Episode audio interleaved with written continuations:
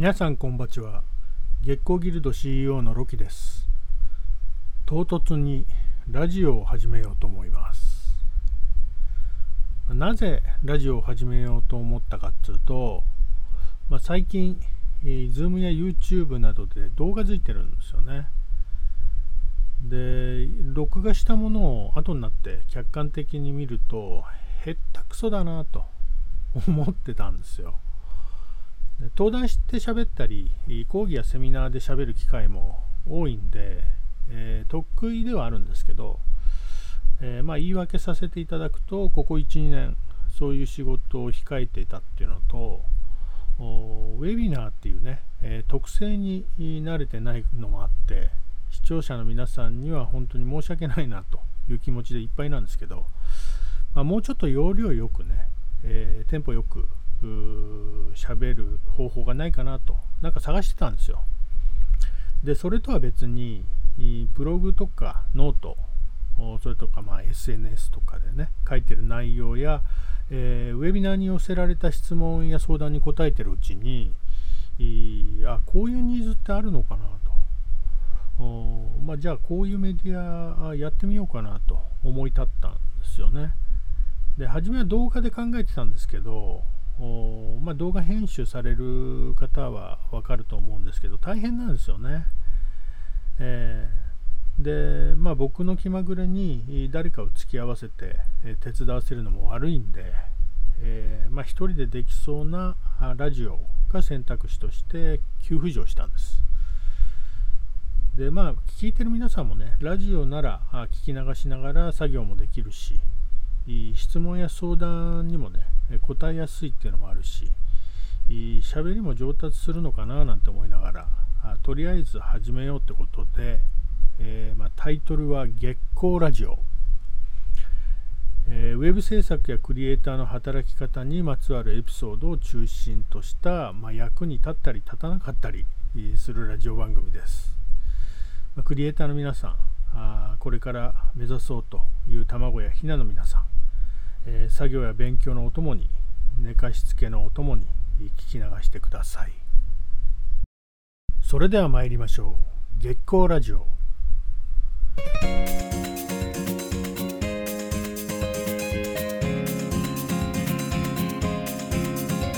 改めましてこんばちはロキです。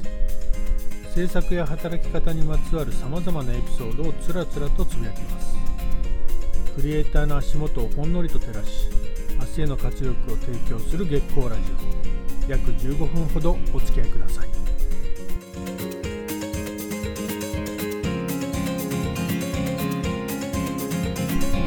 月光ラジオは瀬戸内海のど真ん中愛媛県湯気島の月光スタジオからお送りします。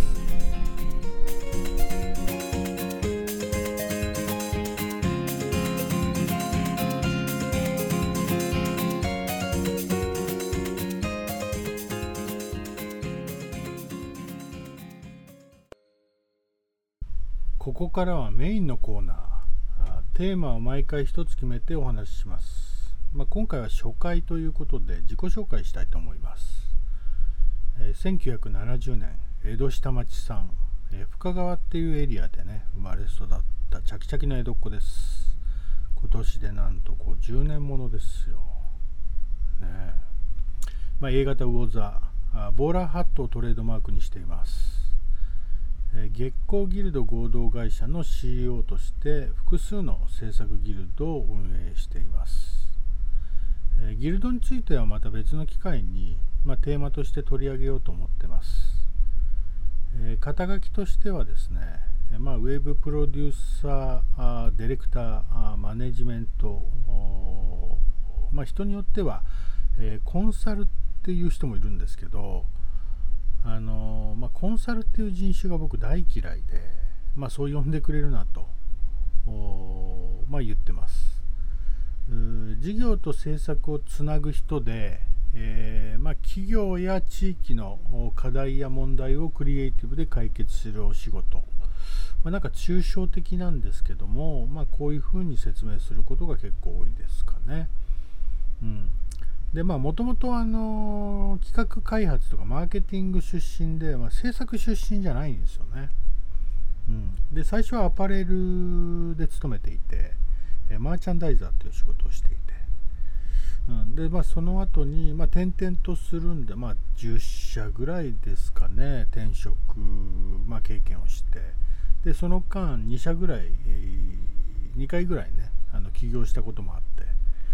まあ、いろんな経験をしてるんですけど、まあ、例えばシステム会社にいたり、まあ、コンビニ経営してたこともありますね。えー、それからまあ皆さんよく知ってる求人サイトの会社であの求人サイトを立ち上げたりあるいはあの小泉政権下で、えー、医療制度改革のあの保険の、ね、システムのマネジメントをしてたこともあります。でまあバブルがはじけたりリーマンショックがあったり結構ね激動の波のある時代を、まあ、すり抜けて、えー、まあ、制作会社で、まあ、制作会社に引っ張られて、えー、で広告代理店やコンサルファームの出向としてね、あのー、まあ、各代理店広告代理店に、ま、常駐したりコンサルファームに常駐してたりした時期がありました。でまあ、いろんな業種いろんな企業それからまあプロジェクトやサービス商品を取り扱う現場を見てきて、えー、まあ常にね経営に近い立場で経営戦略とか事業企画を数多く手がけてきたんですよね。でまあクリエイティブや IT と、まあ、企業や事業なんか結びつける人材が当時はあの少なかったんですよねですごく重宝されたんですよ。でその経験が今この仕事この立場ですごく役に立ってるんですよね。経営に近いところでやっぱり今もお仕事させていただく機会が多いので、えー、すごく役立っています。でそしてそのね傍らには常に、まあ、インターネットがあって、えー、まあ、インターネットになる前からですね、まあ、パソコン通信の時代からあ、まこの仕事をずっとやっていてで、まあ、当時はねいろんな業界から寄せ集められたんですよね。まあ僕と同じ世代の人たちは懐かしいなって思うと思うんですけど。でまあ HTML を使えるようになれと。インターネットを覚えろと。言われて、まあ、いろんな業種から集まってきました、うん、だからまあ今でもその名残というかいろいろね、あの同じことを違う用語で言ったりするじゃないですか。それ業界の違いなんですよね。うん、で、まあ、パソコン通信の時は、まあ、通信環境があんまり良くなかったんですけど、まあ、その通信環境だったり、あとは料金体系の改善があったりね、えー、まあ、当時は重量課金でしたから、長くつないでるとすげえ金かかったんですよね。本当に何十万で請求が電話代が電話代のね請求が来ちゃうっていう、まあ、苦い経験をした人もいるんじゃないかなと思うんですけど。でそれがどんどん改善してきて、まあ、今のインターネットにどんどん近づいていくんですよね、うん。えー、それからま技術の進歩もありますね、えー、ま、最初は HTML なんか画像も載せられませんでしたからね。色が変わるだけで、まあ、あのワーキャー言ってたっていう時代ですよ。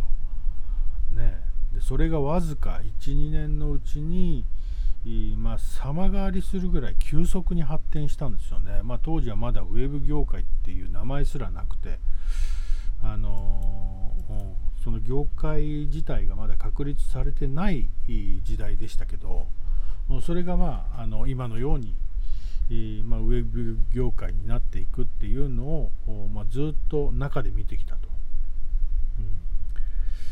で東日本大震災があった2011年を機に、まあ、働き方をちょっと考え始めるんですよね。まあ、そろそろ、あのー、制作会社辞めようかなと思ってる時期に地震が来てでそれと同時に、まあ、なんとなくですけど東京を離れようっていうのを決意したんですよね。うん、でまあいろいろ準備とかが整うまでに結構時間かかっちゃって2016年に東京から愛媛県の湯気島っていうところに移住することになるんですけど、まあ、場所的にはあの愛媛と広島の県境にあって、えー、まあ、瀬戸内海のど真ん中ですね。うん、でここを何で決めたかっていうとあの島なのに光ケーブルが通ってたんですよ。ね、当時愛媛県内でも、まあ、主要な都市とかねあの役場の近くだけは通ってましたけどちょっと離れると ADSL っていう環境でで島なのに、まあ、島っていうだけでちょっとテンション上がるじゃないですか。でそれプラス光が通ってる。であの貸してもらえるその賃貸の家もあるということでもうここに決めちゃうしかないなと、まあ、もちろん環境も良かったしあの気候も良かったしね。あのみんな人も優しかったし働きやすそうな場所だなっていうのもあって、あのまあ、割と即決な感じで決めました。はい、で、まあ、東京にいる時はあの東京がスタンダードってずっと思ってましたけど、あのこう離れてね外から東京を見てみると、まあ、やっぱ東京ってね異常ですよ、うん、東京だけが突出してるんですよねいろいろね。うん、東京だけがイレギュラーみたいな感じですよね。でまああんなああいうところでねああいう大都市圏であの生活したり仕事してたりするとあのやがて疲弊しちゃうよなというのもまあうなずけるなというふうに思って、えー、まあ、できることは何だろうと、うんまあ、考えた時に、まあのまあ、異常なねあの大都市圏で働くよりも地方で働ける環境を、あのまあ、整えようと、ね、あの受け皿になるっつってもやっぱり環境がねあの整ってなかったら受け入れられませんので,、うん、でまあ、それと同時に地域の活性化と、まあ、地方での人材育成特にクリエイターの育成をね、え力を入れていこうということで、えー、まあ、今一生懸命頑張ってるというような状況です。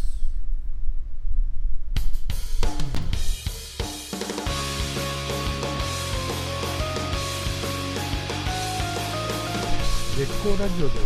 質問や相談、エピソードなどなどたくさん募集しております。ロギのツイッターアカウント、アットマーク BOOMAR13、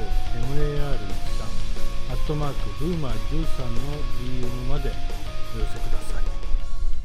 さあ今回は初回ということで自己紹介をさせていただきました、まあ、皆さんに少しでもねロキを知っていただけたでしょうか、自分で言うのもなんですけども、まあ、浮き沈みの激しいこの時代にねえー、まあ、新しくできたウェブっていう業界を最初から実体験しているので、まあ、これまでの変遷それからまあいろんな人とねお会いしてきているので、ま、結構面白いエピソードを持ってるんですよ。まあ、おいおいテーマとしてね取り上げていけたらなと思いますのでぜひご期待ください。まあ、ただメモってあの時こう言ってましたよねみたいな後で詰め寄るのはなしの方向でお願いできればなと思います、えー、知ってる方も知らない方も聞いていただきありがとうございました。継続して聞いていただけると小躍りして喜びます。バタバタとお時間です。またお会いしましょう。さようなら。